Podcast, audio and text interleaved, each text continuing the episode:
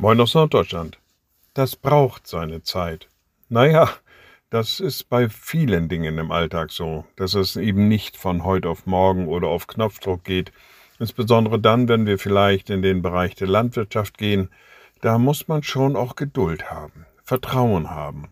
Da wird die Saat gesät und dann passiert erstmal gefühlt gar nichts. Und zwar lange gar nichts.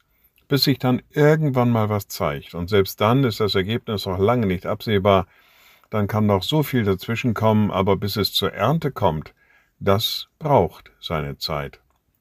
So ähnlich hat der Schreiber des Jakobusbriefes es formuliert und sagt an einer Stelle, so seid nun geduldig, liebe Brüder, bis zur Wiederkunft des Herrn. Siehe, der Bauer wartet auf die kostbare Frucht der Erde und ist dabei geduldig, bis sie den Früh- und Spätregen empfangen hat. Also auch er sagt, die Hoffnung der Christen, die Wiederkunft Jesu, das braucht eben seine Zeit. Bis dahin müssen vielleicht noch Dinge geschehen, bis dahin müssen noch Entwicklungen vonstatten gehen, auch wenn man vielleicht ähm, äußerlich nichts weiter erkennen kann.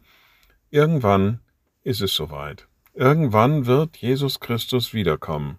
Und ich denke, wir tun gut daran, diesen Hinweis, so seid nun geduldig, liebe Brüder, liebe Schwestern, bis zur Wiederkunft des Herrn auch für uns ernst zu nehmen und die Hoffnung eben nicht aufzugeben, sondern weiterhin darauf zu warten, dass diese Verheißung Jesus sich erfüllt. Liebe Schwestern und Brüder, ich lade Sie ein zu einem kurzen Gebet und anschließend zu einem gemeinsamen Vater unser.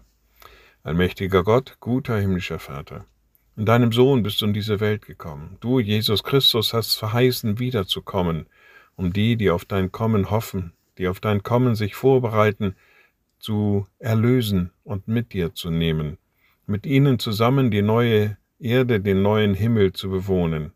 Gib, dass diese Hoffnung in deiner Kirche nicht stirbt, sondern dass wir daran festhalten und diese Hoffnung als ein Licht vor uns hertragen.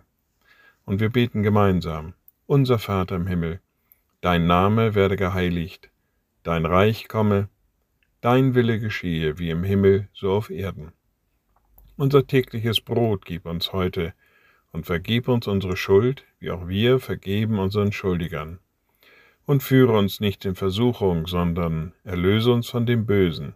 Denn dein ist das Reich und die Kraft und die Herrlichkeit in Ewigkeit. Amen. So seid gesegnet, bleibt behütet und bleibt gesund. Tschüss.